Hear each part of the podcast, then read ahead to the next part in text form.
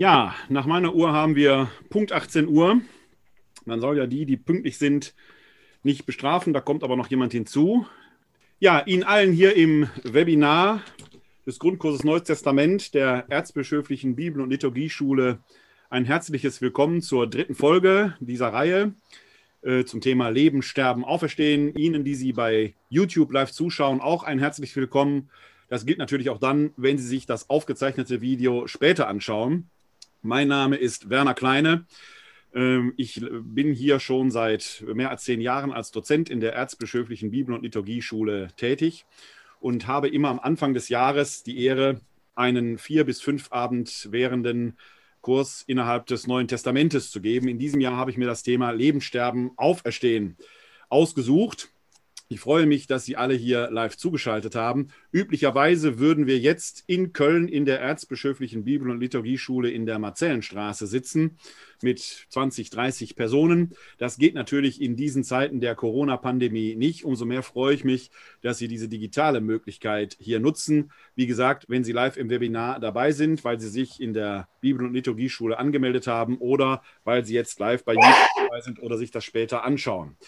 Ich zeichne diese äh, Folge hier natürlich wieder auf, stelle sie auch nachher in einer äh, etwas zurechtgeschnittenen Version bei YouTube bereit. Da ist dann dieser lange Vorlauf, der am Anfang war, weg und man sieht dann nur die reine Diskussion und äh, den Vortrag. Es gibt auch eine Audiovariante davon, denn ich schneide hier auch den Ton mit. Den kann man dann als Podcast auf sein Handy äh, laden, in den Podcast-Catcher Ihrer Wahl.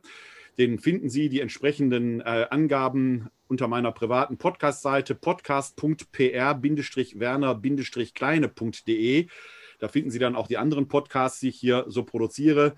Diese Folge, diese Reihe hier äh, zum Thema Leben, Sterben, Auferstehen, die ja insgesamt vier Abende wert, vier Folgen wert, finden Sie dort unter der Rubrik Theocast. Zu jeder Folge veröffentliche ich auch immer ein Paper. Das können Sie ebenfalls herunterladen auf meiner privaten Homepage www.pastoralservice.de. Ich habe Ihnen das unten mal eingeblendet, diese Adresse. In den äh, Kommentaren bei YouTube beziehungsweise hier live im Chat habe ich Ihnen auch den direkten Link zum heutigen Materialblatt äh, hineingelegt. Da können Sie sich das herunterladen und können dann so ein wenig mitverfolgen, was ich jetzt hier im Vortrag erzähle oder es später zur Vertiefung eben auch noch einmal anschauen. Ja, es ist eine gute Tradition, dass wir die Gelegenheit immer nutzen, wenn wir äh, die jeweiligen Folgen beginnen, dass wir auf die vorherige Folge nochmal zurückschauen. Da sind vielleicht Fragen im Laufe der Woche aufgetreten, die natürlich hier ihren Platz haben sollen. Und so soll das auch heute sein. Vor einer Woche haben wir uns ja hier mit dem Thema Erfahrungen der Ewigkeit etwas näher beschäftigt, vor allen Dingen mit der Auferstehungsüberlieferung in den Evangelien und den dortigen Besonderheiten. Da ging es ja einmal darum zu schauen, wie kommt dieses Thema Leben, Sterben, Auferstehen schon in der Verkündigung Jesu selbst vor, dann aber auch in den Erzählungen der Urgemeinde. Und da haben wir zwei Stränge identifiziert, nämlich einmal die Überlieferung vom leeren Grab mit all den Fragen und Besonderheiten, die damit zu tun haben, und dann natürlich die Erscheinungen des Auferstandenen. Zur Überlieferung der Urgemeinde gehört dann auch das Thema, das uns heute Abend beschäftigen wird, nämlich die Fixierung oder das Hineinführen dieser Erfahrung in Formeln und Lieder. Das wird aber das Thema des heutigen Abends sein. Bevor wir da näher hineingehen, aber nochmal hier in die Runde, hier im Webinar. Ja, die Aufforderung oder das Angebot, wenn Sie noch Fragen zur letzten Folge hatten, vom letzten Freitag, dann sage ich mal, ringfrei, können Sie die jetzt gerne hier loswerden. Ich sehe Kopfschütteln. Das äh, ist für mich immer ja, ist ein ambivalentes Zeichen. Es kann also sein, dass ich so gut erklärt habe, dass es keine Fragen mehr gibt oder dass sich niemand traut. Ich gehe mal von Punkt 1 aus, dass es so gut erklärt wurde, dass es keine Fragen mehr gibt. Äh, noch ein Hinweis für die, die hier live im Webinar dabei sind. Sie finden unten, denke ich, zumindest auf meinem Computer ist das unten dieses Handhebezeichen. Wenn Sie zwischendurch Fragen während des Vortrages haben, scheuen Sie sich nicht. Sie können da gerne Ihre Hand heben. Ich kann das hier äh, entsprechend sehen. Dann würde ich versuchen, den äh, Vortrag äh, zu unterbrechen, sodass Ihre Frage Platz hat. Und natürlich haben wir ganz am Schluss dieser Folge auch wieder die Gelegenheit, ähm, Fragen einzubringen oder Ihre Anmerkungen einzubringen. Aber wie immer, auch im Live-Vortrag gilt natürlich hier das Angebot, wenn Sie möchten und zwischendurch Fragen haben, scheuen Sie sich nicht. Melden Sie sich einfach. Am einfachsten ist das über die Handhebefunktion. Ja, dann steigen wir ein in das Thema des heutigen Abends. Ich habe es mal überschrieben mit überlieferbare Bekenntnisse. Mit Titeln ist das ja immer so eine Sache und dieser Titel für den heutigen Abend, überlieferbare Bekenntnisse, ist natürlich etwas äh, vielleicht sperrig äh, für äh, den einen oder anderen Sprachgebrauch. Der hängt aber damit zusammen, dass die Bekenntnisformeln und die Lieder, die wir im Neuen Testament finden, natürlich ganz viel mit der Überlieferungssituation zu tun haben. Deshalb steht jetzt hier am Eingang so ein kleiner Rekurs auf das, was leisten eigentlich solche Formeln oder solche poetischen, lyrischen Verarbeitungen eigentlich bis auf den heutigen Tag. Welche Funktion haben die? Es geht ja vor allen Dingen darum, eine Botschaft hier näher hin, die Überlieferung der Botschaft, der Erscheinung des Auferstandenen, dieser unmittelbaren und ja existenziellen Erfahrung des Auferstandenen glaubwürdig und authentisch weiterzugeben, möglichst unverfälscht. Das ist natürlich nicht so ganz leicht, denn Sie alle kennen dieses Kinderspiel aus jungen Tagen, Stille Post wenn wir Dinge mündlich überliefern, von Mund zu Ohr und von Mund zu Ohr, dann passiert das natürlich schon in sehr wenigen Schritten, dass sich da Neuerungen, Weiterentwicklungen, Ergänzungen und so weiter einpflegen, sodass nach vier, fünf, sechs Überlieferungsstufen da schon einiges hinzugekommen ist, was nicht zum ursprünglichen Impetus, zur ursprünglichen Botschaft gehört. Um das zu vermeiden, bedarf es dann entsprechender, ja, wie soll ich sagen, Kniffe oder Ideen, die Überlieferung einer Botschaft unverfälscht weiterzugeben. Die einfachste Überlieferung einer Botschaft unverfälschter Art ist natürlich deren schriftliche Fixierung. Das macht eine Botschaft so dauerhaft überlieferbar, dass wir auch heute noch durch die Texte mit der neutestamentlichen Zeit verbunden sind.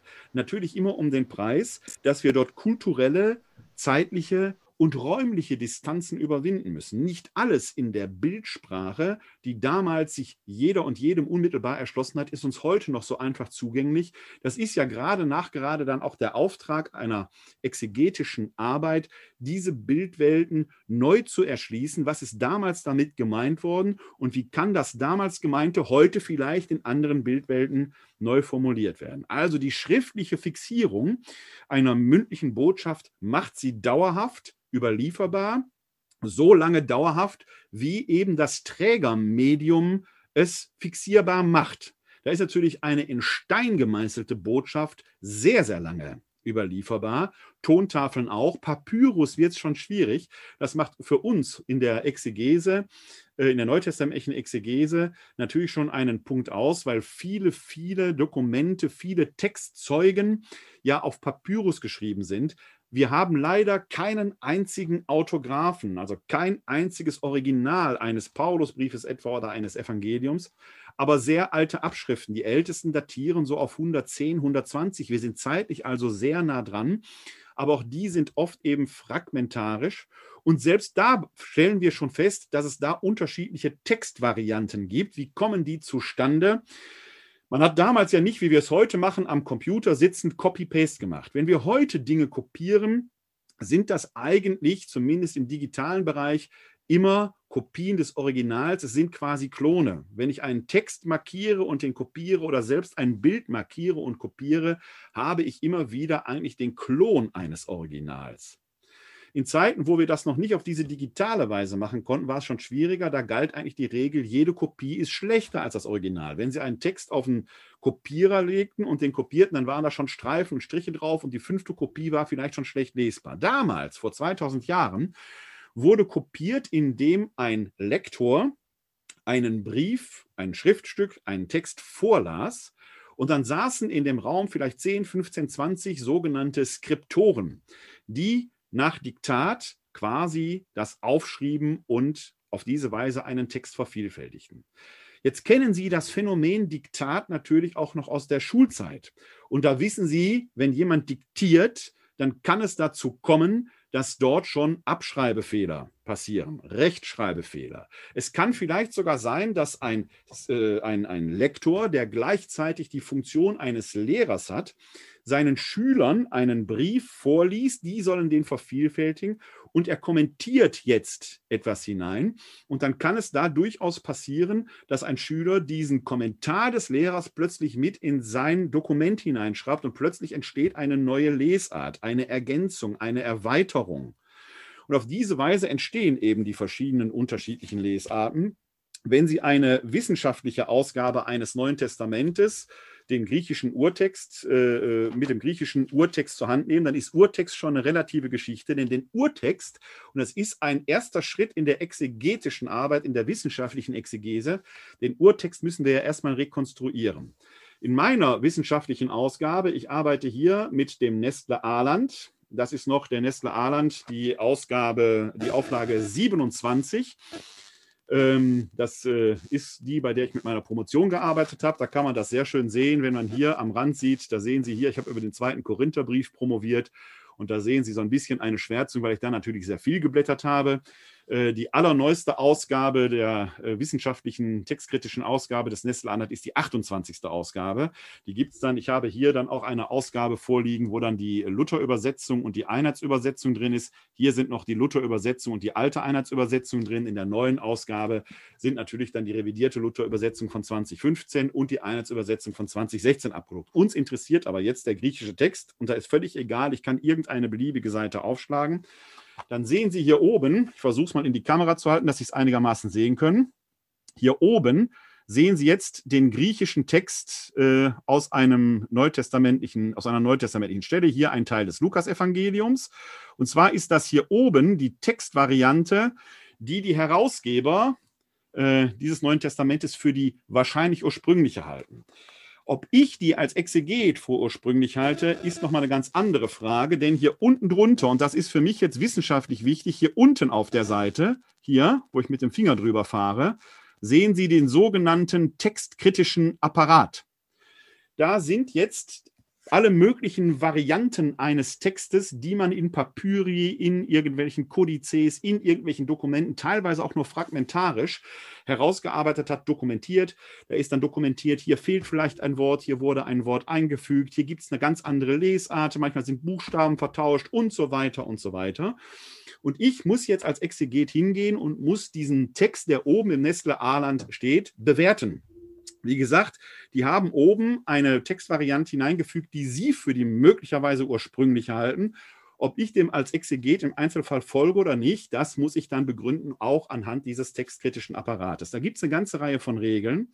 Eine ist zum Beispiel eine Qualitätsregel. Also ist die Textquelle, die angegeben ist, in sich hochqualitativ glaubwürdig. Da gibt es Textzeugen, die sind eher unwahrscheinlich. Es gibt Textzeugen, die arbeiten mit höheren Qualitäten, mit dem Papyrus 46, den Codex Sinaiticus und so weiter und so weiter. Da gilt nicht unbedingt, je näher am Ursprung, desto glaubhafter. Es kann eben sein, dass schon auf einer sehr, sehr frühen Stelle da ein entsprechender Abschreibefehler passiert ist, der dann tradiert worden ist. Also auch eine relativ gesehen jüngere Quelle, die später entstanden ist, kann vielleicht näher am Urtext sein. Also, aber ein, wir haben ein Qualitätskriterium. Ist eine Quelle, die wir da verwenden, häufig qualitativ als hochwertig beachtet worden? Es gibt ein zweites Kriterium, das ist die sogenannte Lectio Brevior. Die Lectio Brevior sagt, es ist wahrscheinlich, dass die kürzere Lesart die ursprünglichere ist, weil es wahrscheinlicher ist, dass etwas hinzugekommen ist, zum Beispiel durch so eine Erklärung eines äh, Lektors, die dann vom Skriptor unkritisch mit übernommen würde, dass also eine Erweiterung gegeben hat, als dass etwas weggelassen wird. Wir reden ja immer darüber, dass diese Texte als heilig auch damals schon anerkannt wurden, vielleicht noch nicht unbedingt als Wort Gottes identifiziert wurden. Das hat einen längeren Prozess gebraucht, der um 325 nach Christus auf dem Konzil von Nicäa einen vorläufigen Abschluss gefunden hat. Aber dass diese Texte heilig und wertvoll sind, das war auch in frühchristlicher Zeit schon klar. Dass man da also von den Worten eines Apostels etwas wegstreicht oder von einem Evangelium etwas auslässt, ist tendenziell natürlich unwahrscheinlich dass man etwas erklärend hinzufügt, wahrscheinlicher. Deshalb gilt Lectio Brevior, die kürzere Lesart ist die wahrscheinlich ursprünglichere. Dann gibt es die Lectio Difficilior. Die sagt, es ist wahrscheinlich, also die schwierigere Lesart ist die wahrscheinlich ursprünglichere. Warum? Weil eher die Tendenz dazu steht, Dinge zu vereinfachen, als sie zu verkomplizieren. Es mag also sein, dass man in einer bestimmten Weise einen Text vereinfacht hat, weil man vielleicht der Ansicht war, so wie er da steht, ist er nicht verständlich, man vereinfacht ihn. Deshalb gilt im Umkehrschluss die schwierigere Lesart ist die wahrscheinlich ursprünglichere. Bei all dem muss man dann zum Schluss oder muss der Exeget zum Schluss natürlich noch eine Bewertung vornehmen. Er muss natürlich sagen, es kann natürlich sein, dass wir eine schwierige Lesart haben, die in sich aber möglicherweise völlig unsinnig ist. Und da muss man natürlich dann seine Abwägung treffen. Also es gibt da keine Automatismen, sondern man muss Abwägungen treffen. Manchmal sind die Abwägungen sehr, sehr speziell. Wir haben zum Beispiel im zweiten Korintherbrief, im Kapitel 5, Vers 1, eine sehr bemerkenswerte und kleine, aber feine, gleichzeitig aber hochinteressante und schwierige Lesartenvariante. Im Deutschen heißt es da, ich lese den Text noch einmal vor. Wir sind da beim zweiten Korintherbrief, Kapitel 5, und da geht es um den Vers 2. In der Einheitsübersetzung heißt er, im gegenwärtigen Zustand seufzen wir und sehnen uns danach, mit dem himmlischen Haus überkleidet zu werden. Dann geht es im Vers 3, äh, Vers 3 weiter, so bekleidet werden wir nicht nackt erscheinen. Es geht jetzt in Vers 2 um das Wort Ependysastai. Ependysastai. Da gibt es eine Varia Lectio vor, nein, Entschuldigung, Ekdysamenoi in Vers 3. Ekdysamenoi, das ist der entscheidende Punkt. Ekdysamenoi. Da gibt es eine bemerkenswerte Lesart zu, die heißt Endysamenoi. Das heißt, ein Buchstabe ist anders. Ekdysamenoi heißt entkleidet sein. Endysamenoi würde heißen bekleidet sein, also das genaue Gegenteil. Das Problem ist, es ist ein Buchstabe und der macht sich nur ein, durch ein ganz kleines, winziges Detail bemerkbar. Ich versuche Ihnen das mal äh, hier auf den Bildschirm zu bringen. Muss jetzt mal kurz warten, dass ich meinen Bildschirm hier teilen kann, weil ich dazu mein iPad benötige. Ich hoffe, Sie können ihn gleich sehen. Jetzt müssten Sie es sehen können. Wenn ich da nämlich jetzt mal Ihnen den griechischen Buchstaben Kappa aufschreibe. Es geht um den griechischen Buchstaben Kappa oder Ny, Ek Dysamenoi oder N Dysamenoi. Dann ist der griechische Buchstabe Kappa. Na, geht der Stift? Stift geht leider nicht. Muss ich ein anderes Programm wechseln. Tut mir leid, dass ich das jetzt hier versuchen muss, mit einem anderen Programm hinzubekommen. Wir müssen etwas blättern. So, versuchen wir das nochmal. Also der griechische Buchstabe Kappa sieht so aus. Der griechische Buchstabe Ny sieht so aus. Und Sie merken, da fehlt unten im Prinzip nur dieses eine Häkchen hier an dieser Stelle. An dieser Stelle fehlt dieses Häkchen. Und da kann es theoretisch sein, dass einem Skriptor schlicht und ergreifend mal ein Klecks von der Tinte heruntergefallen ist oder eine Fliege über die noch nicht trockene Tinte gelaufen ist und den Buchstaben verwischt hat und schon haben wir eine neue Lesart, die aus Endysamenoi Ekdysamenoi macht. Das würde in diesem Sinne für die Lesart Endysamenoi sprechen. Die macht aber textlich überhaupt keinen Sinn, weshalb wir für Ekdysamenoi sein müssen. Was ist also wahrscheinlich passiert? Ein Skriptor hat einfach vergessen, ein Häkchen hineinzusetzen. Dafür sind diese textkritischen Varianten höchst interessant. Und warum mache ich hier diese ausführliche Erklärung dazu? Weil sie eben zeigt, dass selbst schriftliche Überlieferungen ihre Tücken haben. Sie machen Texte zwar dauerhaft überlieferbar, haben aber ebenso ihre Tücken. Wie kann man aber in einer Gesellschaft, die nicht auf solche schriftlichen Dinge setzt oder die gar keine Schrift kennt, Dinge dauerhaft und glaubwürdig überlieferbar machen? Wie kann man sie memorierbar machen, um sie auch über Generationen weiterzugeben? Solche Gesellschaften gibt es heute noch. Eine der berühmtesten sind die Aborigines in Australien, die heute noch die Lieder ihrer Traumpfade singen und auf diese Weise kulturelles Wissen, Naturwissen über Generationen unverfälscht weitergegeben haben mit dem Medium Lied. Und da merken Sie schon, da spielt der Gesang eine wichtige Rolle, die Rhythmik eine wichtige Rolle. Lieder können wir uns gut merken. Es ist noch im hohen Alter, wenn Menschen dement sind, dass die Lieder der Kindheit da plötzlich wieder hervorkommen. Also Dinge in Liedform zu bringen, ist eine hervorragende Möglichkeit, Inhalte dauerhaft innerhalb einer Generation tradierbar zu machen. Und wenn jetzt die eine Generation diese Lieder an die nächste weitergibt, dann kann man das gut nachempfinden, dass über Jahrzehnte und Jahrhunderte hinweg ein und derselbe Inhalt unverfälscht weitergegeben wird. Heute noch singen wir Lieder wie, wir sind zwar mittlerweile Ende Januar, aber wir gehen mal gut vier Wochen zurück. Heute noch singen wir Lieder wie Morgen kommt der Weihnachtsmann. Das ist kein Lied, das Coca-Cola gedichtet hat, sondern ein Lied, das Hoffmann von Fallersleben gedichtet hat, 1835. Und wir singen das immer noch unverfälscht so. Wir können daran sehen, schon 1835, lange bevor man die braune Brause erfunden hat, glaubte man an den Weihnachtsmann, zumindest dann, wenn man das Kindern nahebringen wollte. Und wir singen diese alten Lieder heute noch weiter. Lieder im christlichen Kontext, im außerchristlichen Kontext, all diese Lieder bringen uns in eine Vergangenheit. Die Gedanken sind frei.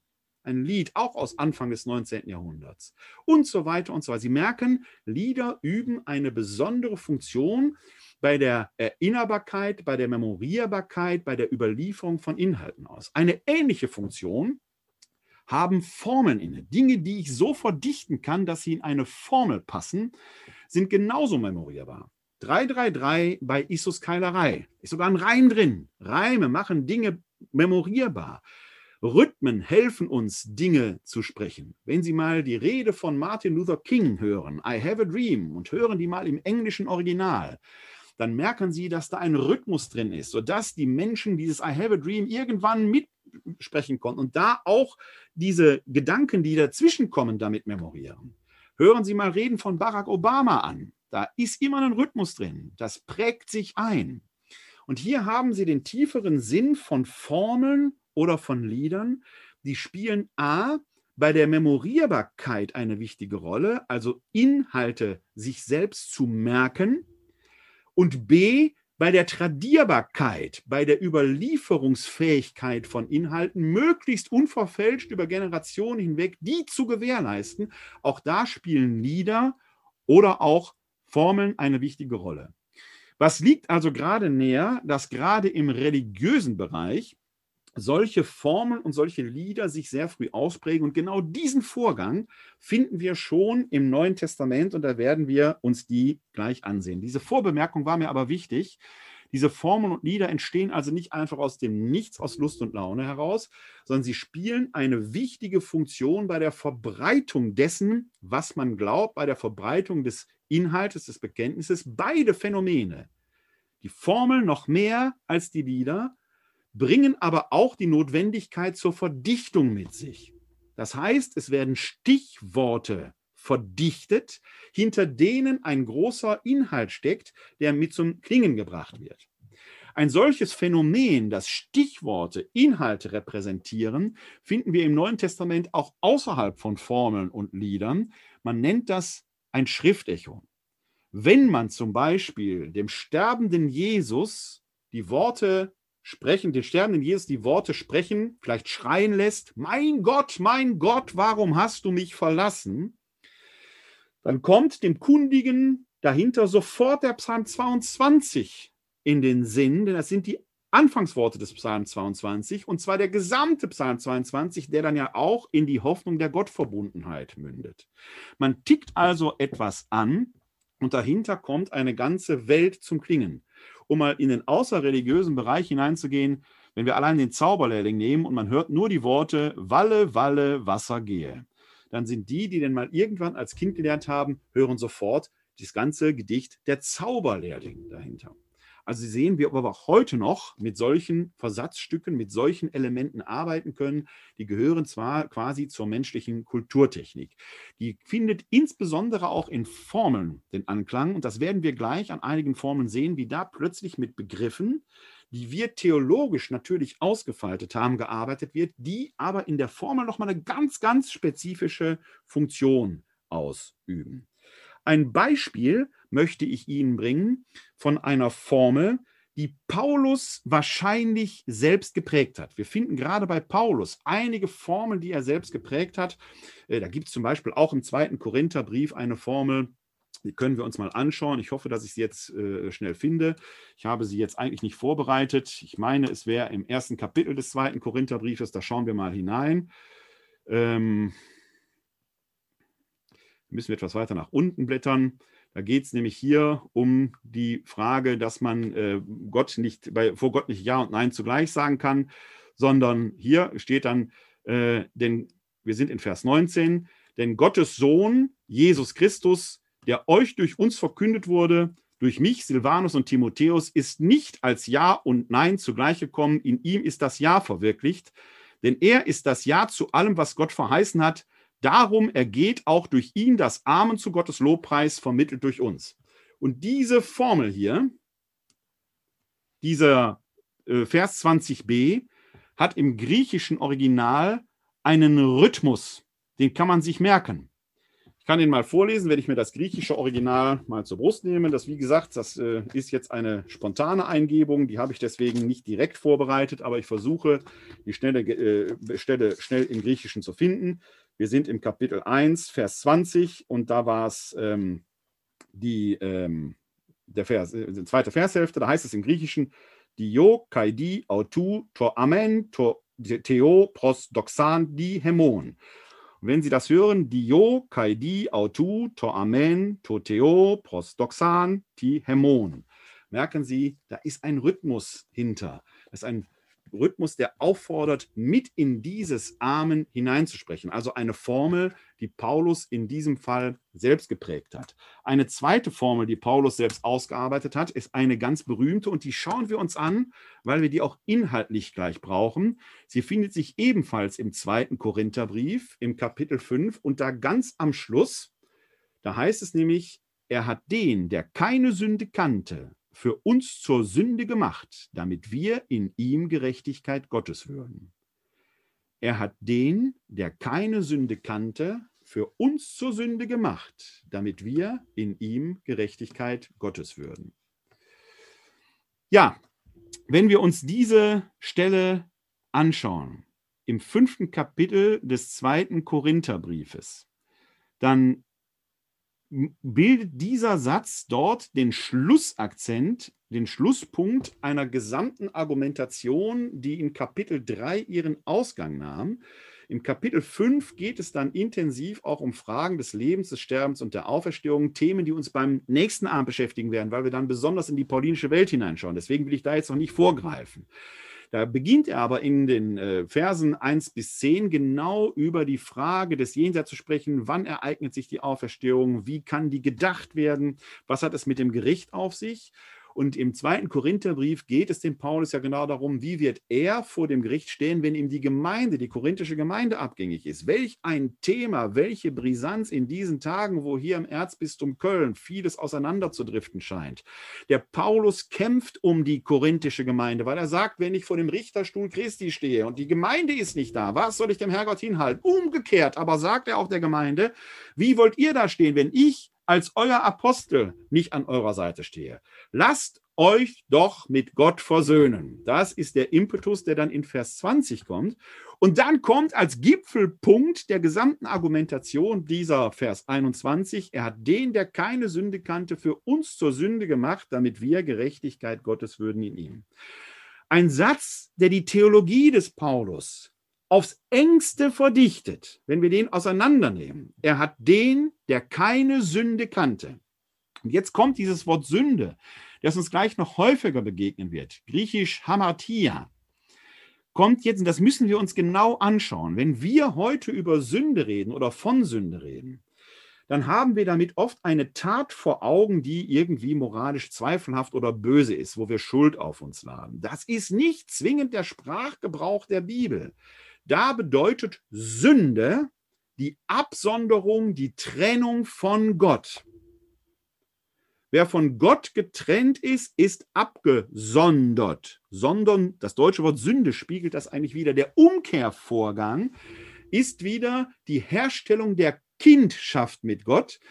Das Neue Testament spricht da oft eher in patriarchalen Begriffen, also der Sohnschaft. Versöhnen und Sohn hängt auch etymologisch im Deutschen schon zusammen. Griechischen funktioniert das ähnlich. Das heißt, die Sünde ist nicht zwingend etwas, was man tut, sondern ein Zustand, in den man gelangen kann durch etwas, was man getan hat. Die Sünde ist der Zustand des von Gott getrenntseins. Weil Jesus als Sohn Gottes, über Kreuzestod und Auferstehung sprechen wir gleich noch, weil Jesus an durch seine Auferstehung vom Kreuzestod offenbart hat, dass in ihm Gott wirksam ist, wird deutlich, wenn Gott in Jesus da war, kann Jesus nicht von Gott getrennt sein. Deshalb heißt es, er hat den, der keine Sünde kannte. Jesus kann die Sünde nicht kennen, weil Gott mit ihm aufs engste verbunden ist. Gott identifiziert sich in Jesus total mit der menschlichen Gestalt, wie es mein Doktorvater Helmut Merklein einmal ausgedrückt hat. Er hat den, der keine Sünde kannte, für uns zur Sünde gemacht. Welch paradoxe Erklärung, was steckt dahinter? Das ist eine sehr, sehr vornehme Umschreibung für den Kreuzestod Christi. Denn der Kreuzestod selbst galt, und das haben wir ja in einer der letzten Folgen schon gesehen, der Kreuzestod selbst galt als Ausweis des von Gott Verlassenseins. Wenn die Sünde die Trennung von Gott markiert, dann ist klar, warum hier Paulus hier schreibt, äh, er wurde zur Sünde gemacht, weil der Kreuzestod als Fluchtod, als Tod der Gottverlassenheit galt. Jesus, in dem Gott total gegenwärtig ist, schmeckt also die tiefsten Tiefen des Todes aus, um deutlich zu machen, dass er selbst bis in diese Tiefen des gottverlassenen Todes, des Sündertodes hinein mit uns Menschen sich identifiziert weiß. Und dann kommt in dieser Formel der Wechsel. Wir schauen uns den Text noch einmal an und ich blende ihn jetzt mal für Sie ein. Er hat den, der keine Sünde kannte, für uns zur Sünde gemacht, damit wir in ihm Gerechtigkeit würden. Mit uns soll da etwas an dieser Stelle passieren. Denn jetzt gibt es quasi einen logischen Gedankengang, den Paulus da anstrengt. Wenn sich Gott schon mit uns bis in die tiefsten Tiefen des Todes hinein in Christus identifiziert, dann gilt im Umkehrschluss natürlich auch, dass seine Auferstehung für uns Wirkungen hat. Denn durch die Auferstehung macht er deutlich, der Tod ist nicht der Schlusspunkt, sondern es geht straight way to heaven, es geht in das Sein bei Gott. Und das blüht uns allen. Und bei Paulus ist wichtig, es gilt erstmal allen. Selbst den Gekreuzigten, selbst den Schächern, die ein Menschenleben auf dem Gewissen haben, gilt die Verheißung, ihr werdet zu Gott kommen. Aber, und jetzt ist ganz wichtig, das ist gerade in den Korinthern wichtig so gegenüber zu sagen, da gibt es eben das Gericht, vor dem man offenbar werden muss. Deshalb werden wir Gerechtigkeit in Gott. Gott wird die letzte Gerechtigkeit errichten. Ein gesamtes theologisches Universum in einen Vers verdichtet. Eine paulinische Glaubensformel, die aus der Feder des Paulus stammt, wo er seine Theologie auf den Punkt bringt, und zwar so gut, dass man sie heute noch auswendig sagen kann. Er hat den, der keine Sünde kannte, für uns zur Sünde gemacht, damit wir in ihm Gerechtigkeit Gottes würden. Sie brauchen sich nur zwei Worte merken, Sünde und Gerechtigkeit. Und wenn Sie sich diese beiden Worte gemerkt haben, können Sie auch diese Glaubensformel des Paulus gut memorieren, in der die gesamte Theologie drin steht. Kreuzestod, Auferstehung, hineingenommen in die Herrlichkeit Gottes, aber mit dem Ziel Aufrichtung der letzten Gerechtigkeit. Paulus scheint ein Meister gewesen zu sein, diese Dinge auf den Punkt zu bringen. Und wie macht er das? Indem er zentrale Begriffe, hier den Begriff der Sünde und der Gerechtigkeit, zwei Begriffe, die eigentlich in Opposition zu gegeneinander erstmal sehen, verwendet, in denen sich seine Theologie verdichtet. So entstehen Glaubensformeln. Und natürlich auch Paulus findet solche Glaubensformen schon vor. Wir haben ja schon am ersten Abend einen Blick auf solche Glaubensformeln geworfen. Und die berühmteste dieser Glaubensformeln findet sich ebenfalls in einem Paulusbrief, aber sie stammt, wie wir gleich sehen werden, nicht von Paulus selbst. Es ist nämlich das Credo der Urgemeinde. Wir haben ja vorhin gehört, oder beim letzten Abend gehört, wie die Überlieferung der Urgemeinde vom leeren Grab und von der Erscheinung des Auferstandenen aussah und in den Evangelien dokumentiert ist. Und diese Überlieferung verdichtet sich jetzt in Glaubensformeln, die in der Katechese im Glaubenslernen und in der Weitergabe des Glaubens eine wichtige Rolle spielten. Und da ist in der Urkirche noch ein weiteres Phänomen zu beobachten. Wir haben ja die ältesten Schriftstücke des Neuen Testamentes, stammen ja von Paulus. Das älteste Dokument ist der erste Thessalonicher Brief, stammt so um das Jahr 50 ist er verfasst worden. Die Evangelien nochmal 20, 30 Jahre später. Man hat also aus der frühesten Zeit selbst gar keine schriftlichen Dokumente weil man möglicherweise die Notwendigkeit gar nicht sah, Dinge dauerhaft überlieferbar zu machen. Denn man erwartete, ja, und dazu gehört auch Paulus selbst, die unmittelbare, unmittelbar bevorstehende Wiederkunft Christi. Wenn der Herr, der Auferstandene selbst, bald wiederkommt, um die Welt zu erlösen, brauchen wir nichts niederschreiben. Ist ja sowieso bald vorbei. Dass Paulus Briefe schreibt, hat er nicht getan mit der Absicht, dass wir sie im Jahr 2021 noch lesen können. Das ist schön, dass wir die haben, dass sie überliefert worden sind. Nicht alle Briefe, die Paulus geschrieben hat, scheinen überliefert worden zu sein. Auch hier ist der zweite Korintherbrief ein wichtiger ähm, Hinweis, da ist zum Beispiel von einem Brief die Rede, den er selber unter Tränen geschrieben habe, den kennen wir nicht. Der ist verloren gegangen, der ist nicht überliefert worden. Aber Paulus schreibt nicht theologische Erörterungen für die Nachwelt, sondern seine Briefe sind Gelegenheitsschreiben, Kommunikation zwischen ihm und der korinthischen Gemeinde, der Gemeinde in Rom, in Galatien und so weiter. Die ersten Dokumente, die geschrieben worden sind mit dem Ziel einer weitergehenden Verbreitung, sind dann vielleicht tatsächlich die Evangelien und die entstehen an einer interessanten Stelle, nämlich vom Überschritt der zweiten zur dritten christlichen Generation. Noch sind Augen- und Ohrenzeugen da, die das dort Niedergelegte authentisch verifizieren können.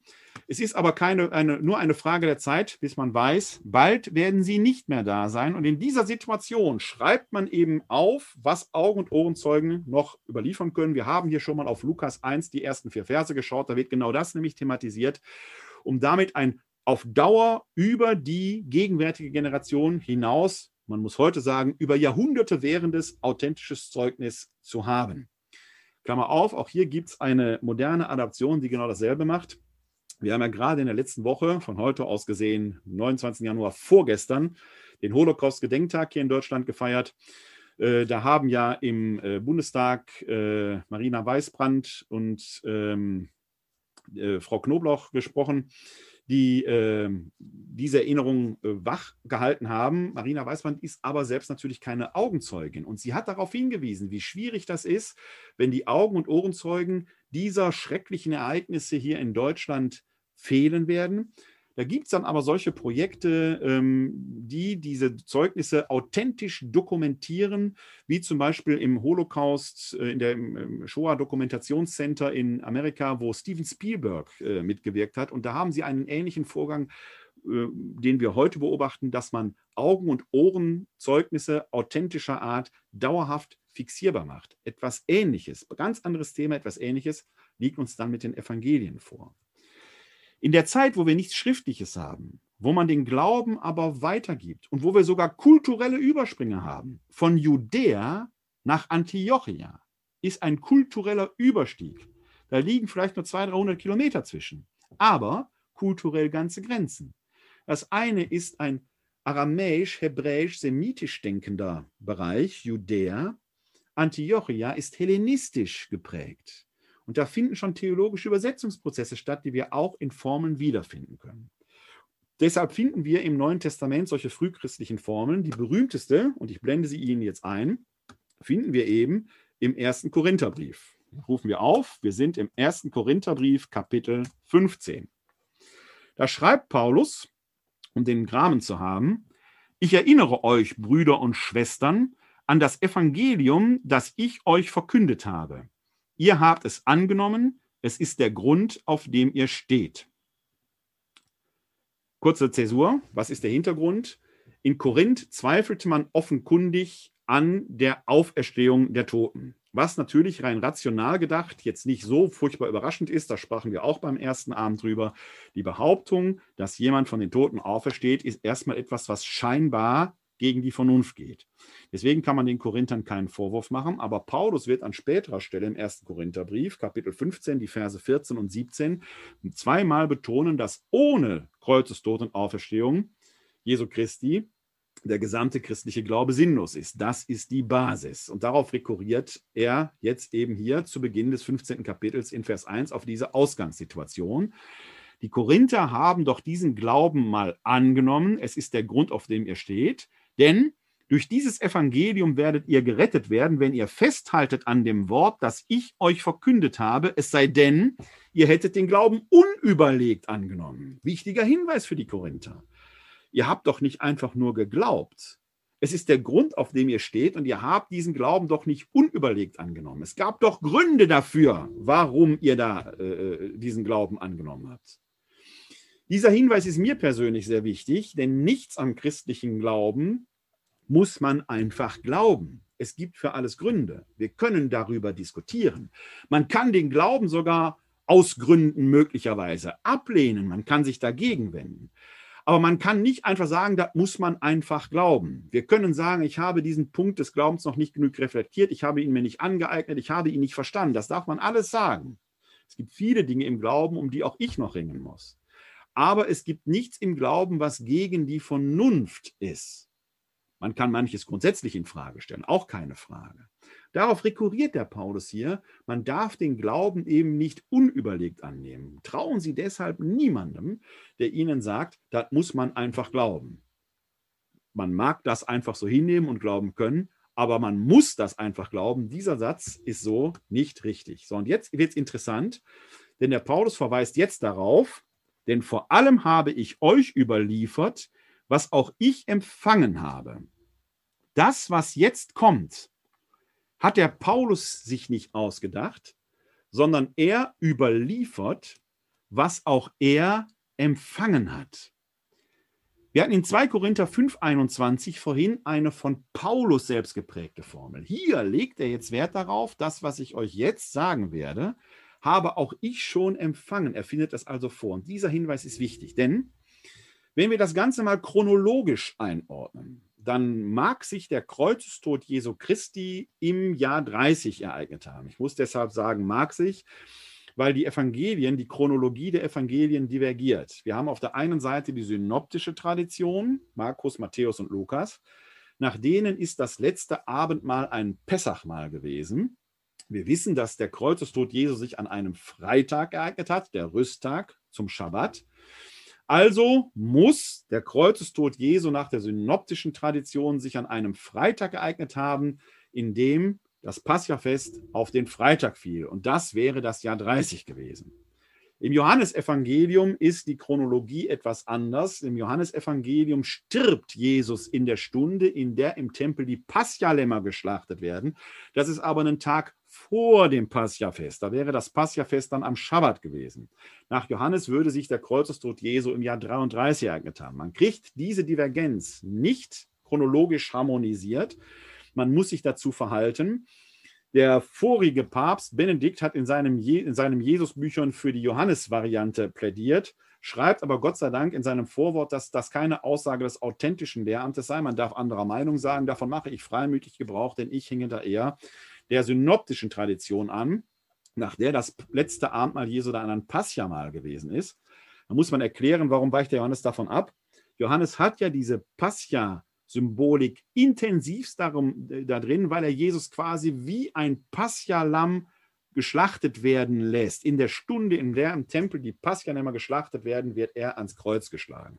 Das ist eine aus meiner Sicht theologische Interpretation des Geschehens, hinter der genau diese Pascha-Mystik steckt, die im Pascha-Mal in der Identifikation des Brotes und des Weines mit seinem Leib und seinem Blut dann ihren symbolischen und existenziellen, möchte man ja geradezu sagen, Höhepunkt findet.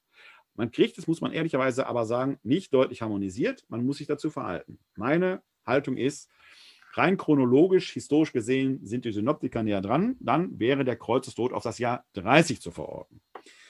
Der Paulus hinterlässt uns im Galaterbrief im ähm, zweiten Kapitel, und den blende ich Ihnen gerne einmal ein, damit Sie den vor Augen haben. Ich muss den Bildschirm nochmal teilen. Müssen wir einmal in den Galaterbrief hineingehen in das, äh, jetzt habe ich Kapitel 1 gemacht, wir sind im Kapitel 2. Und da sehen Sie hier Direkt zu Beginn des Galaterbriefes in den ersten Versen, dahinter lässt er uns eine Reihe von autobiografischen Angaben. 14 Jahre später ging ich wieder nach Jerusalem hinauf, äh, zusammen mit Barnabas. Ich nahm Titus mit, ich ging hinauf aufgrund einer Offenbarung, legte der Gemeinde und im Besonderen den Angesehenen des Evangelium vor, das ich unter den Völkern verkünde. Ich wollte sicher sein, dass ich nicht ins Leere gelaufen bin oder laufe. Da spielt Paulus auf das Apostelkonzil an, zu dem er geht 14 Jahre später, 14 Jahre wonach, da gehen wir zurück ins Kapitel 1, und da finden Sie nämlich hier unten eine Reihe von autobiografischen Angaben des Paulus, wo er darauf eingeht, dass er die Kirche mal verfolgt hat, wo er dann schreibt, dass er äh, nach Antiochia gegangen ist, dass er dann äh, später mal nach Jerusalem hinaufgegangen ist, dass er sich in der Arabia aufgehalten hat, dass er 15 Tage in Jerusalem blieb, um Kephas kennenzulernen und so weiter. Und wenn man diese autobiografischen Angaben mal einigermaßen zurückrechnet von der Verfassungszeit des äh, Galaterbriefes, dann kommt man darauf, dass sich die Bekehrung des Paulus etwa zwischen 33 und 35 nach unserer Zeitrechnung ereignet haben muss. Also drei bis fünf Jahre nach Kreuzestod und Auferstehung Jesu Christi. Aus diesen autobiografischen Angaben des Paulus heraus können wir destillieren, dass Paulus nach seiner Bekehrung bei Damaskus, und das entspricht ja auch der Überlieferungssituation der Apostelgeschichte, nach Antiochia gegangen ist, zweiten, neben Jerusalem, dem zweiten wichtigen frühchristlichen Standort. Dort scheint er also christliche Theologie in der antiochenischen Prägung, da spielt auch die Heidenmission eine wichtige Rolle, kennengelernt zu haben. Und da wird er möglicherweise diese Glaubensformel gefunden haben aus dem ersten Korintherbrief, von der es eben heißt, ich habe euch überliefert, was auch ich empfangen habe. Schauen wir uns die nochmal an, denn jetzt geht es ja ans Eingemachte. Wir sind also jetzt in 1 Korinther 15, Vers 3b. Jetzt kommt die Glaubensformel. Christus ist für unsere Sünden gestorben gemäß der Schrift und ist begraben worden. Er ist am dritten Tage auferweckt worden gemäß der Schrift. Und dann geht das weiter, äh, dass er dem Kephas erschien, dann den Zwölf, dann den über 500 Brüdern zugleich, dann Jakobus den Zwölf, zuletzt eben auch dem Paulus. Über diesen Passus haben wir in der ersten Folge schon gesprochen, dass es eben wichtig ist, diesen Glauben an die Auferstehung eines Gestorbenen auch zu begründen, zu manifestieren. Paulus macht das eben mit den Zeugen. Weil ich in dem ersten Abend dann näher darauf eingegangen bin, werde ich das jetzt hier nicht weiter vertiefen, sondern verweise da auf die erste Folge unserer Reihe. Für uns ist jetzt die Glaubensformel wichtig und die verbirgt sich hier hinter diesen anderthalb Versen. Christus ist für unsere Sünden gestorben, gemäß der Schrift, und ist begraben worden. Er ist am dritten Tag auferweckt worden, gemäß der Schrift. Eine äh, dreigliedrige Formel, wenn wir das Erscheinen noch mit hineinnehmen, jetzt, das ist nicht mehr Bestandteil der Formel, aber spielt natürlich, wenn wir die Überlieferungssituation der Urgemeinde mit den Erscheinungen des Auferstandenen nehmen, durchaus wichtig. Dann haben wir eine viergliedrige Formel, die davon spricht, er ist gestorben, er ist begraben worden, er ist auferweckt worden und er ist erschienen. Diese vier Glieder bilden noch heute die innere Mitte unseres großen Glaubensbekenntnisses. Es steht sogar rein physisch in der Mitte unseres Glaubensbekenntnisses, ergänzt durch die Hineinnahme des Pontius Pilatus, der die Sache historisch greifbar macht. Aber schauen wir uns diese Glaubensformel etwas näher an. Da steht ja eben nicht nur gestorben, begraben, auferweckt, erschienen. Da stehen ja äh, zweimal der Hinweis auf die Schrift und einmal der Hinweis auf die Sünden. Damit sind die theologischen Interpretamente geliefert. Was passiert hier? Schauen wir uns erstmal die vier Glieder an. Christus ist gestorben. Wie? Auch hier kommt, und Sie erinnern sich jetzt vielleicht und hoffentlich an diesen Passus aus 2 Korinther 5,21, diese Bedeutung des Begriffs der Sünde. Wenn hier steht, Christus ist für unsere Sünden gestorben, dann wird hier auf den Punkt gebracht, was dort hieß, er, der keine Sünde kannte, wurde für uns zur Sünde gemacht.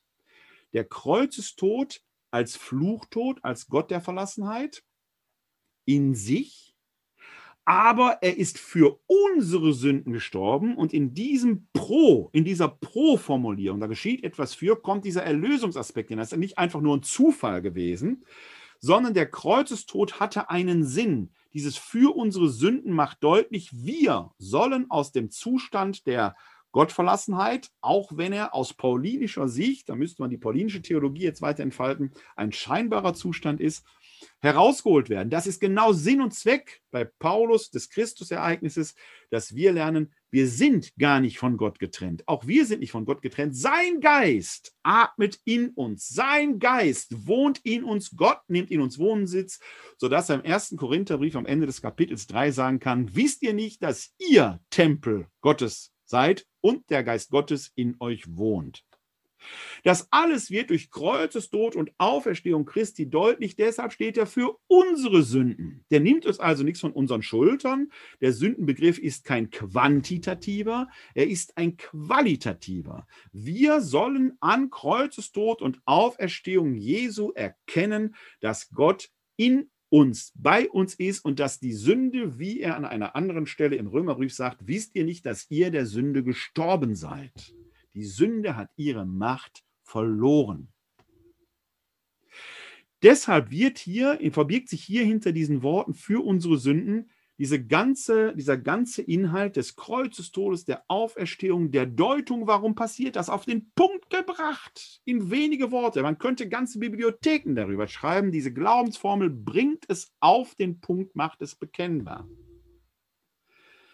Schauen wir weiter hinein, was da noch passiert. Denn er ist für unsere Sünden gestorben, gemäß der Schrift.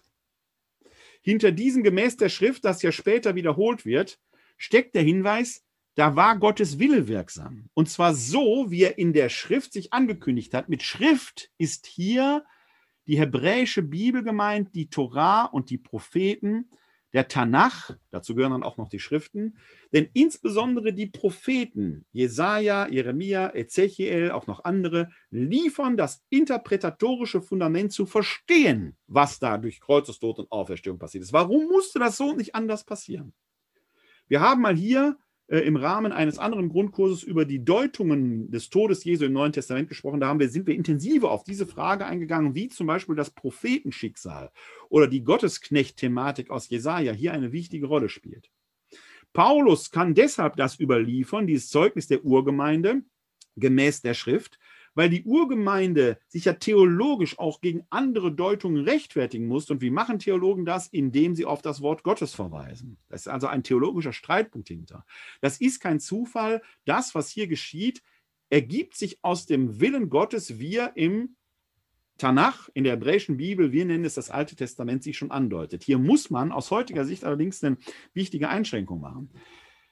Wenn wir solche messianischen Verheißungen im Alten Testament finden, haben die in sich, in sich erstmal nicht zwingend das Ziel, auf das Christusereignis zu verweisen, aber sie liefern ein interpretatorisches Werkzeug, das für die Jesusjünger hilfreich war, die Ereignisse um Kreuzestod und Auferstehung Jesu zu verstehen und nachzuvollziehen.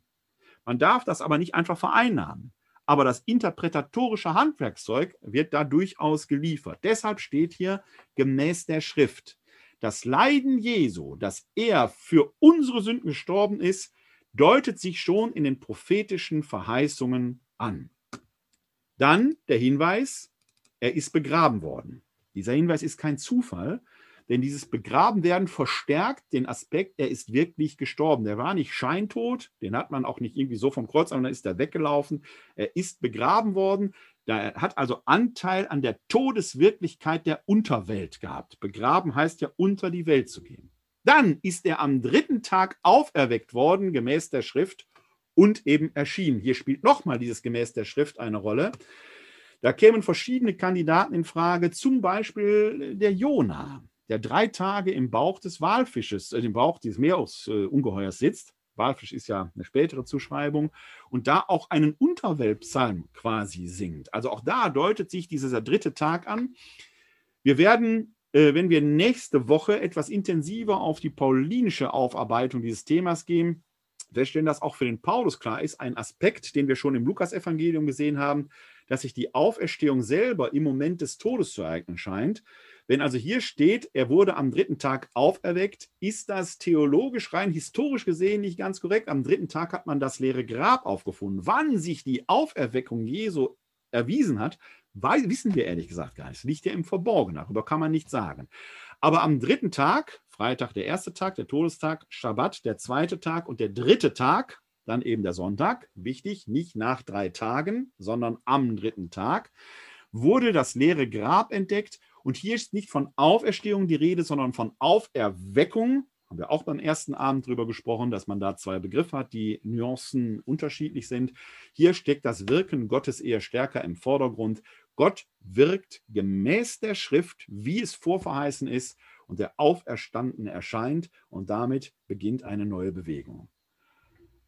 Auf anderthalb Verse eingedampft, eine ganze theologische Glaubenswelt in eine rhythmische, bekennbare Formel gebracht, die wahrscheinlich schon in der frühesten Kirche ihren Sitz im Leben im Taufbekenntnis hatte. Bei Paulus im Römerbrief finden wir genau das, dass man nämlich auf den Tod und die Auferstehung Jesu Christi getauft wurde. Die Untertauchung wird quasi ein symbolisches Mitsterben, das aus der Taufe gehoben werden.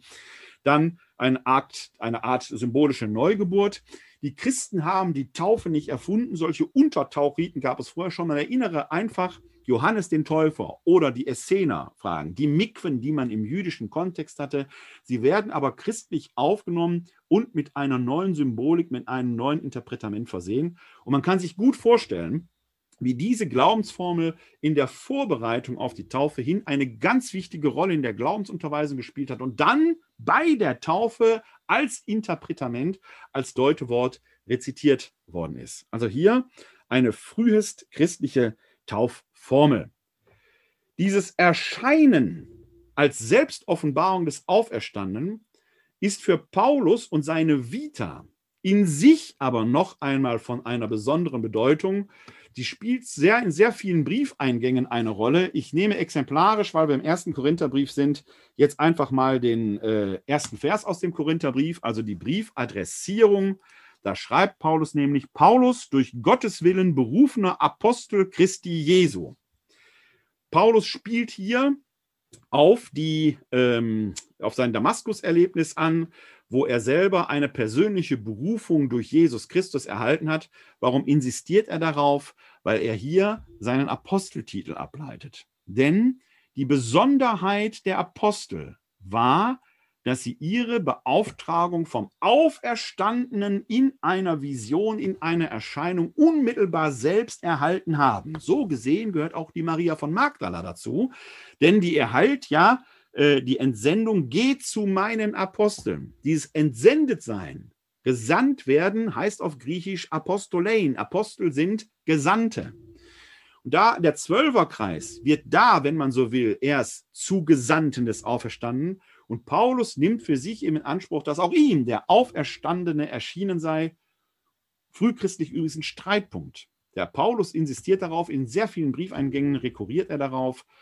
Lukas persönlich weigert sich, ihn Apostel zu nennen. In der Apostelgeschichte wird er aufgeführt. Die zweite Hälfte der Apostelgeschichte gehört quasi dem Paulus. An keiner einzigen Stelle würde Lukas ihn als Apostel bezeichnen. Auch hier ein Stück Urkirche, urkirchliche Geschichte, das sei nur nebenher erwähnt. Ja, Neben dieser zentralen Formel und wichtigsten aller neutestamentlichen Formeln finden wir im Neuen Testament noch eine ganze weitere, kleinere Formeln, die diese Theozentrik der Auferweckung betonen. Eine ganze Reihe dieser Formeln habe ich Ihnen äh, auf das Paper gebracht. Wir schauen vielleicht mal äh, ein, zwei exemplarisch an. Wir nehmen noch mal eine paulinische. Nehmen wir mal die aus dem Römerbrief, Römer Kapitel 4, Vers 24. Da heißt es dann, ähm, ich fange mal in Vers 23 an zu lesen, weil der Satz sonst unvollständig ist. Doch nicht allein um seinetwillen steht geschrieben, es wurde ihm angerechnet, sondern auch um unsretwillen, denen es angerechnet werden sollte, uns, die wir an den glauben, der Jesus, unseren Herrn, von den Toten auferweckt hat.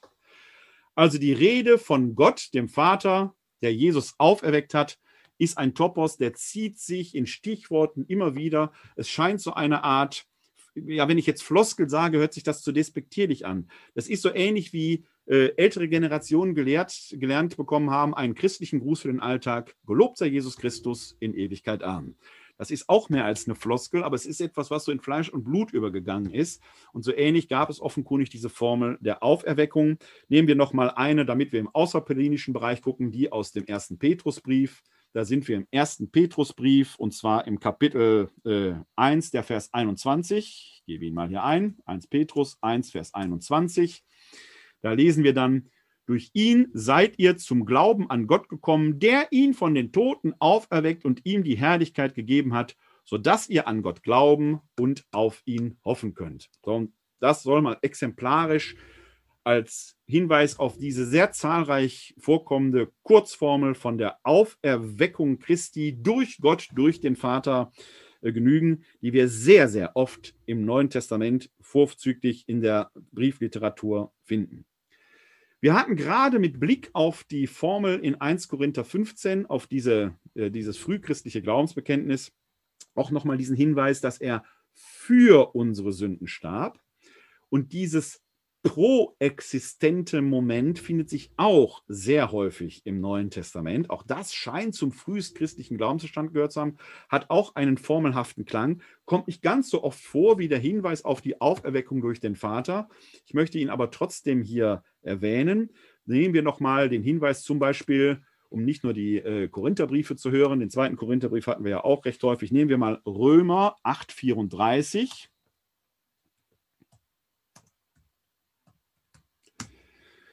Da finden wir dann auch eine solche Pro-Formel. Wer kann sie verurteilen? Christus, Jesus, der gestorben ist, mehr noch, der auferweckt worden ist. Er sitzt zur Rechten Gottes und tritt für uns ein. Christus, der Richter und Anwalt zugleich ist. Warum? Weil er unser Menschenschicksal geschmeckt hat bis in die tiefsten Tiefen des Todes. Deshalb weiß er, wir haben quasi, so wie es mal im Hebräerbrief heißt, einen Hirten der, und einen hohen Priester, der unser Schicksal, der unsere Schwächen kennt und der gerade deshalb als Richter auch unser oberster Verteidiger ist und dort für uns eintritt. Ja, wir haben hier einen Abstecher in die Formelwelt des Neuen Testamentes gemacht. Es gibt noch eine ganze Reihe anderer solcher kleineren und größeren Formeln, an denen wir merken, man hat theologisch diffizile Reflexionen so eingedampft, so verdichtet, dass sie bekennbar sind und damit ihre Wirkung in der Memorierbarkeit, der Behaltbarkeit haben, dadurch aber auch der Überlieferbarkeit. Und weil Formeln man sich gut merken kann, kann man die von Generation zu Generation unverfälscht weitergeben, auch in mündlichen Prozessen. Die lassen sich eben auch sehr leicht korrigieren, weil es da ein kulturelles Gedächtnis gibt. Beispiele aus dem Geschichtsunterricht, etwa 333 äh, bei Issus Keilerei oder 752 Rom schlüpft aus dem All, erwähne ich jetzt nur mal hier mit einem Augenzwinkern, wo Sie merken, die funktionieren in anderen Zusammenhängen eben auch heute noch bei uns und spielen in unserem Alltag als Faustformen oder Eselsbrücken eine wichtige Rolle. Und diese Funktion finden wir eben auch in frühchristlichen Bekenntnissen, indem man die urkirchliche Überlieferung vom leeren Grab und von der Erscheinung des Auferstandenen formelhaft eingeprägt hat um sie so überlieferbar zu machen. Eine ganz wichtige, ähm, ein ganz wichtiger Hinweis noch zum Schluss zu den Formeln. Wir finden sie übrigens auch in zahlreichen Apostelpredigten, die in der Apostelgeschichte überliefert sind. Auszüge davon habe ich Ihnen auf dem, oder Hinweise, die Bibelstellenhinweise habe ich Ihnen in einer Auswahl auf das Paper gedruckt. Mit Blick auf die Zeit für den heutigen Abend gehe ich aber jetzt zum nächsten Schritt über. Denn die Glaubensformeln selber sind ja eine intensive Verdichtung des Geglaubten zur Überlieferbarkeit. Noch einen Schritt weiter machen Lieder. Lieder haben neben dem Inhalt dessen, was überliefert wird, eine ganze Reihe von weiteren Kanälen.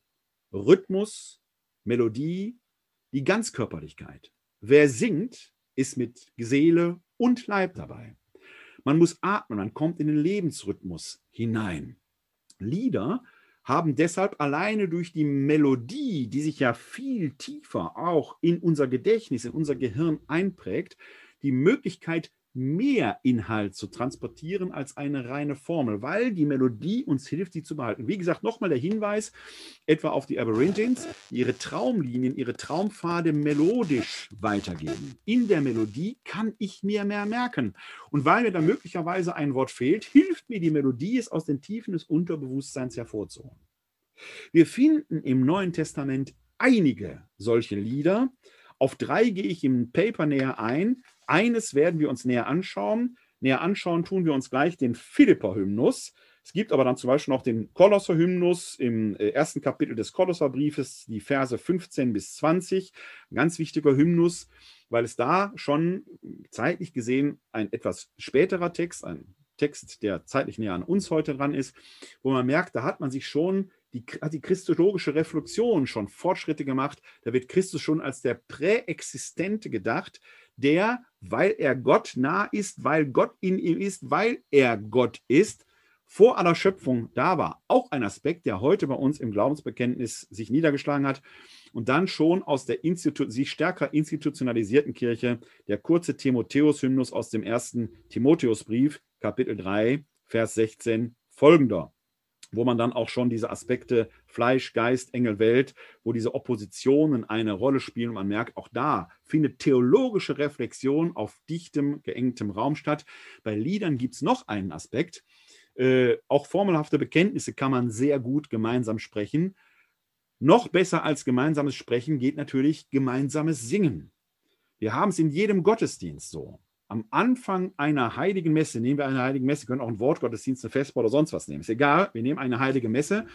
Am Anfang einer heiligen Messe, noch davor, sitzt in der Kirche eine Ansammlung von Menschen, die aus demselben Grund da ist, aber die erstmal als solches soziologisch ein Haufen unverbundener Art ist. Die Messe beginnt, alle stehen auf und jetzt singt dieser Haufen gemeinsam das erste Lied. Und im gemeinsamen Singen konstituiert sich die gottesdienstfeiernde Gemeinschaft quasi wie von selbst.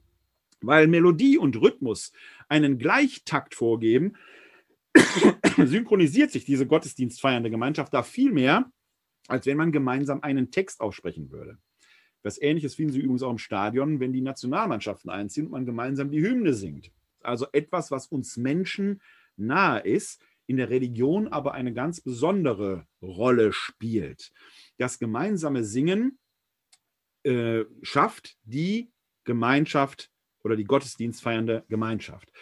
Und die Lieder ermöglichen einen tiefer gehenden reflektorischen Prozess. Schauen wir uns da einmal als Pass Toto, als Beispiel, den Philipper-Hymnus an. Es gehört zu den sehr berühmten Texten des Neuen Testamentes, den man aber sehr intensiv betrachten kann. Wir sind im Philipperbrief, dort im zweiten Kapitel und da geht es um die Verse 6 bis 11.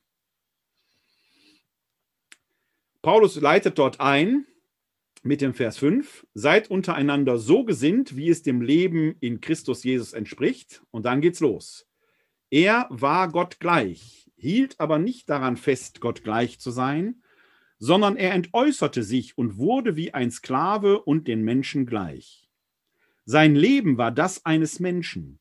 Er erniedrigte sich und war gehorsam bis zum Tod, bis zum Tod am Kreuz. Darum hat ihn Gott über alle erhöht und ihm den Namen verliehen, der größer ist als alle Namen, damit alle im Himmel, auf der Erde und unter der Erde ihre Knie beugen vor dem Namen Jesu und jeder Mund bekennt, Jesus Christus ist der Herr zur Ehre Gottes des Vaters. Ein frühchristliches Lied. Leider kennen wir die Originalmelodie nicht mehr. Wir wissen aber, dass es gesungen ist. Und wir schauen uns jetzt einmal die Dynamik dieses Textes etwas näher an. Ich blende ihn nochmal ein, damit Sie den mit betrachten können. Der Text ist in sich dreigegliedert. Wir haben hier in den Versen 6 bis 8 eine zunehmend absteigende Tendenz. Jesus erniedrigt sich hier immer weiter.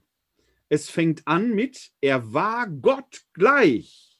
Er stammt also nicht nur aus der himmlischen Sphäre, er ist Gott gleich, heute würden wir sagen, wesensgleich. Er war Gott gleich, hielt aber nicht daran fest, Gott gleich zu sein. Das hört sich schon interessant an. Das griechische Original ist noch viel intensiver. Er hielt seine Gottheit nicht wie einen Raub fest. Also er ließ die Gottheit gewissermaßen, ich will nicht sagen fahren, er entäußerte sich eben. Er wurde ein Mensch, mehr noch, er wurde wie ein Sklave und den Menschen gleich. Also dieser Aspekt der Erniedrigung, hier geht es über eine bloße Menschwerdung noch weit hinaus. Er geht in die Tiefen des Menschseins hinein. Sein Leben war das eines Menschen. Und jetzt kommt es nochmal, er erniedrigte sich und war gehorsam bis zum Tod, bis zum Tod am Kreuz. Erinnern wir, der Kreuzestod als Fluchtod, als Tod der absoluten Gottverlassenheit, tiefer kann ein Mensch nicht sinken. Das ist unter der Nulllinie. Das ist unten drunter. Da ist man Gott verlassen, da ist man eigentlich in der Unterwelt. Da ist aber der Kehrpunkt. Im Griechischen steht an dieser Stelle, ich schlage die Stelle nochmal im Griechischen auf, nämlich ein wichtiges Wort. Eine Partikel eigentlich, die aber hier wichtig ist. Denn da steht nach dieser Selbsterniedrigung im Griechischen das kleine Wörtchen Dio oder zwei Wörter Diokai.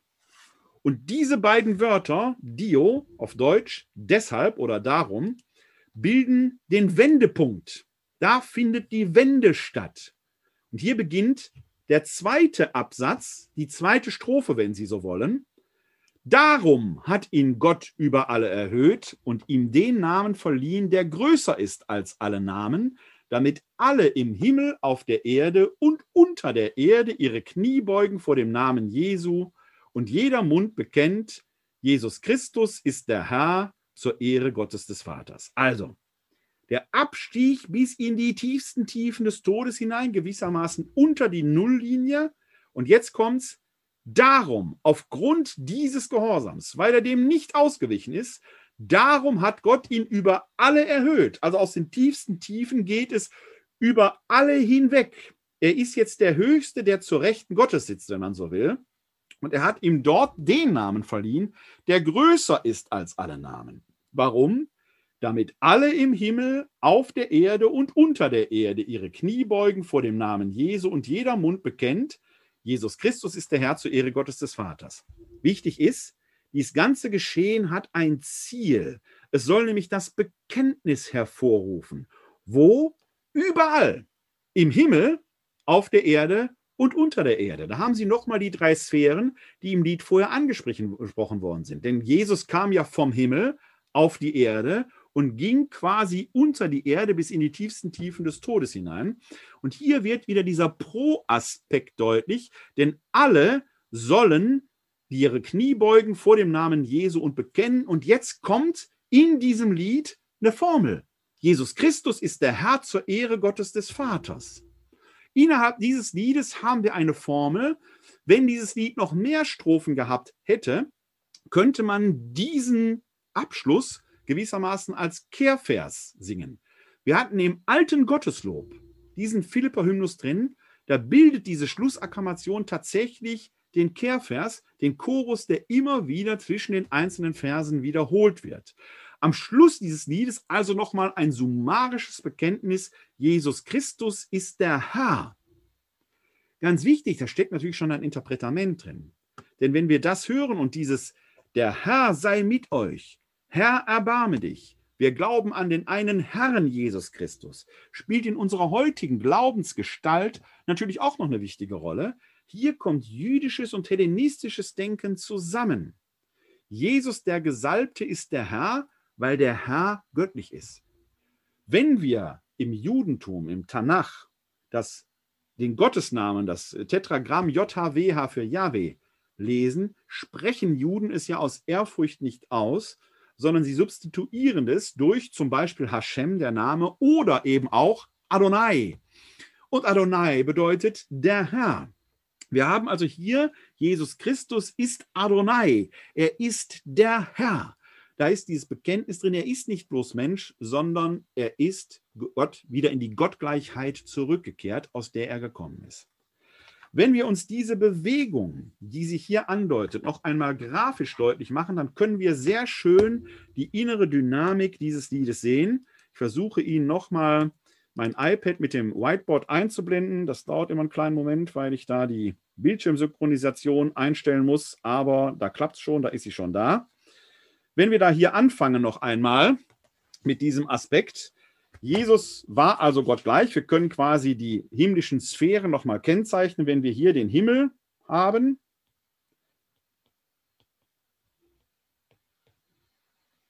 Die Erde und das, was unter der Erde ist. Dann beginnt der Philipper-Hymnus genau hier oben. Er war Gott gleich, hielt aber nicht daran fest, wie Gott zu sein, sondern entäußerte sich, wurde wie ein Sklave und den Menschen gleich. Jetzt sind wir auf der Erde angekommen, wenn Sie so wollen. Dann geht es aber weiter. Er erniedrigte sich, war gehorsam bis zum Tod, bis zum Tod am Kreuz. Da ist der Tiefpunkt erreicht. Jetzt kommt hier die Schnittstelle, der Wendepunkt. Darum. Darum hat ihn Gott über alle erhöht und ihm den Namen verliehen, der größer ist als alle Namen, damit alle Menschen im Himmel, auf der Erde und unter der Erde ihre Knie beugen vor dem Namen Jesu und jeder Mund bekennt, Jesus Christus ist der Herr zur Ehre Gottes des Vaters. Sie haben hier die drei Sphären, Himmel, Erde und Unterwelt. Der Sohn Gottes ist nach diesem Lied durch alle Sphären bis an die tiefsten Tiefen der Unterwelt gekehrt um dort alle, die dort sind, die dort existieren, zu erreichen. Sprich wörtlich alle Menschen. Wie wichtig dieses alle ist, werden wir in der letzten Folge, in der nächsten Woche sehen, weil es für Paulus bedeutsam ist, der immer wieder auf dieses alle zu sprechen kommen wird. Paulus ist das wichtig, aber er scheint es nicht selber formuliert zu haben, denn dieser frühchristliche Hymnus stammt nicht aus der Feder des Paulus. Es scheint frühchristliches Gedankengut gewesen zu sein. Das geschieht deshalb, weil auch alle zum Bekenntnis an Jesus kommen sollen und ihn eben als den Herrn zur Ehre Gottes des Vaters bekennen sollen, und zwar im Himmel, auf der Erde und unter der Erde. Also alles, was lebt, alles, was sichtbar ist und alles, was unsichtbar ist, soll in dieses Bekenntnis hineingenommen werden. Diese kleine Grafik, leider war der Stift etwas zu breit eingestellt, mögen Sie verzeihen. Diese kleine Grafik zeigt uns die innere Dynamik, die diesem Philipper-Hymnus zugrunde liegt, der intensiv dieses theologische Geschehen hymnisch singend bekennt und die so singende Gemeinde in das Geschehen mit hineinnimmt. Das ist ja das, was Lieder mit uns machen, weil sie Seele und Leib ergreifen, sind wir drin. Sie alle kennen das. Ob sie O Haupt voll Blut und Wunden singen oder das Grab ist leer. Ob sie Christ ist erstanden singen oder Menschen, die ihr wart verloren oder wie auch immer, Lieder lassen uns empathisch mit hineinnehmen. Viel tiefer als es bloße Glaubensformen könnten. Das macht Lieder bis heute so wertvoll. Die Art und Weise, wie Lieder gesungen werden. Die Melodie ist nicht nur einfach ein schönes Beiwerk, die Melodie hier ist Interpretament der Sache selbst, weil sie uns im Innersten ergreift. Das geht bis zum gregorianischen Choral so, wo das heute noch so ist. Wenn Sie hören, Puer natus es nobis, dann merken Sie, wie die Seele nach oben geht. Oder Gaudiamus omnis. Auch da ist das in den Himmel heroben werden. Umgekehrt, wenn die Melodie von, unten nach, von oben nach unten geht, merken Sie, wie auch da die Stimmung plötzlich eine andere ist. Moderne Lieder haben das oft nicht in dieser Weise. Wir haben es aber hier mit einer Liedkultur zu tun, wo der Gesang selber, die Melodie selber, den Menschen sehr tief hineinnimmt. Die, die dieses Lied gesungen haben, stiegen mit Christus hinab in die Unterwelt, wurden mit ihm hinausgeführt in die höchsten Höhen und bekannten eben zum Schluss, er ist der Herr zur Ehre Gottes des Vaters. Ja, wie gesagt, ich habe Ihnen auf dem Paper noch zwei andere Hymnen äh, äh angedeutet, die, Sie, die ich Ihrer Lektüre äh, selbst empfehle. Ähm, für den heutigen Abend soll das erstmal vom Vortrag her, sind ja schon fast anderthalb Stunden rum, genügen. Aber kein Abend soll vorbeigehen, ohne dass Sie die Gelegenheit hatten, noch mit Ihren Fragen oder Anmerkungen selbst hineinzukommen. Wenn Sie also Fragen haben oder noch etwas anmerken wollen, sind Sie da jetzt sehr herzlich zu eingeladen. Da sehe ich dann heute Kopfschütteln oder es traut sich keiner. Auch heute gilt aber das Angebot äh, wie sonst auch. Sie können mir Ihre Fragen auch sehr gerne schicken. Das gilt auch für diejenigen, die Sie bei YouTube zuschauen. Da können Sie natürlich die Kommentarfunktion von YouTube auch nutzen. Da schaue ich auch durchaus hinein. Ansonsten können Sie mir sehr gerne Ihre Fragen äh, an meine E-Mail-Adresse schicken. Ähm, info at katholische-citykirche-wuppertal.de. Äh, da können Sie mir schreiben und ich versuche dann zu antworten, beziehungsweise wenn die Fragen für alle so interessant sind, würde ich mir dann auch erlauben, die Frage gerne auch ohne Nennung Ihres Namens, wenn Sie anonym bleiben wollen, in der nächsten Folge vorzulesen und dann die Antwort hier für alle darauf zu geben. Ja, ansonsten hoffe ich, dass es für Sie ein äh, interessanter äh, Beitrag, ein interessanter Abend war. Ich bedanke mich für heute sehr für Ihre Aufmerksamkeit, freue mich schon auf den Abschluss nächste Woche. Dann werden wir in das Corpus Paulinum schauen, werden uns das Thema Leben, Sterben, Auferstehen bei Paulus anschauen. Wir haben ja gerade am Philippe-Hymnus gesehen, wie Sterben und Auferstehen im Leben selber durch den Gesang nochmal hineingenommen werden und da aktiviert werden. Bei Paulus werden wir aber in der nächsten Woche eine bemerkenswerte theologische Fortentwicklung feststellen können, die wir durch seine Briefe bekommen können. Die sind mir sehr wertvoll, weil sie zeigt, Theologie stellt immer neue Fragen und wer eine theologische Erkenntnis gehabt hat, bekommt neue Fragen und darf weitersuchen. Theologie hört so nie auf. Wie das bei Paulus funktioniert, wie er vom Bekenntnis der Auferstehung des Gekreuzigten zum Bekenntnis der eigenen Auferstehung kommt, besser gesagt zur Erkenntnis der eigenen Auferstehung, davon soll der nächste Abend erzählen. Wir sehen uns also wieder nächste Woche Freitag am 5. Februar um 18 Uhr zum letzten Abend äh, dieses Glaubenskurses. Bis dahin wünsche ich Ihnen alles Gute, bleiben oder werden Sie gesund und helfen Sie anderen, gesund zu bleiben und zu werden. Und weil ich es in meinem Podcast als Kind des Ruhrgebietes so begonnen habe, will ich es auch hier weiterführen. Ihnen allen wünsche ich den höchsten Segen, den ein Mensch aus dem Ruhrgebiet wünschen kann. Ihnen allen ein herzliches Glück auf.